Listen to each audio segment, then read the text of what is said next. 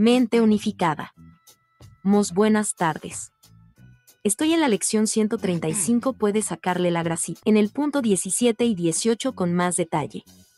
Gracias. Gracias a ti, querida o querido mente unificada. La lección 135 del curso de milagros dice que si me defiendo he sido atacado. Se establece una relación de causa y efecto. La defensa es un efecto de una causa de ataque, pero además está desde un punto de vista condicional.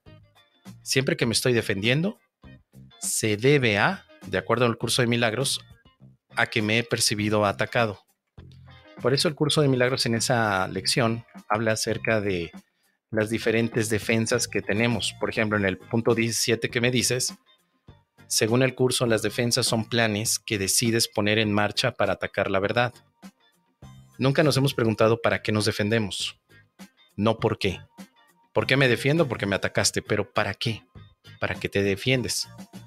Y de acuerdo al curso de milagros, te defiendes para atacar a la verdad, a atacar a tu verdadero ser.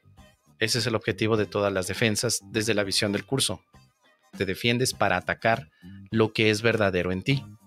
Después el párrafo 18 te dice cómo no ibas a poder aceptar si supieses que todo lo que ocurre, todo acontecimiento pasado, presente y porvenir, es amorosamente planeado por aquel cuyo único propósito es tu bien. Entendemos por aquel como el Espíritu Santo, como el amor inmenso que todos tenemos. ¿Será cierto que todos los acontecimientos han sido amorosamente planeados? Yo no lo sé, querido amigo. No sé, pero me gusta pensar que sí. Me gusta pensar que todo fue amorosamente planeado para que pueda experimentar la paz y el verdadero ser que soy. Me gusta pensar que todo ha sido amorosamente planeado para poder aprender y enseñar. Es una decisión que yo tomo, pero yo no tengo evidencia para poder determinar que efectivamente todo lo que ha sucedido, todo presente y porvenir, es amorosamente planeado por aquel cuyo único propósito es tu bien. Yo no tengo evidencia, yo no lo puedo comprobar. Sin embargo, me gusta pensar que sí es así porque de esa manera entonces ya dejo de tratar de explicarme los acontecimientos del mundo como si fueran buenos o malos, desgracias o bendiciones. Para mí es una forma de pensar mucho más simplificada. Todo esto es amorosamente planeado, solo que eso me implica también cambiar de perspectiva.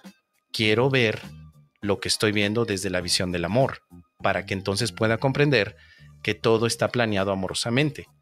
Porque si yo sigo viendo desde el miedo, por ejemplo, la guerra, la separación, los sistemas políticos que se caen y se levantan, las comunidades eh, sectarias que tratan de manipular a la gente, si lo sigo viendo así, no podría decir que el amor está planeando la manipulación del mundo.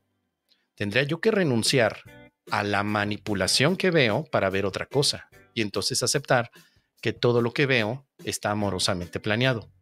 Como podemos ver, este es un entrenamiento que dura un tiempo muy determinado para que tu mente empiece a pensar diferente. Ahora sí ya puedo decir, todo está amorosamente planeado para mi bien. El llegar aquí ha sido parte de ese plan. Y tanto como tú y muchos he, vivido también situaciones que si me salgo del amor parecen ser muy catastróficas, difíciles, complicadas, pero que si regreso al amor las puedo ver como parte de un aprendizaje que fue necesario para que en este momento yo me sintiera bien. Hoy estoy feliz, en paz y tranquilo.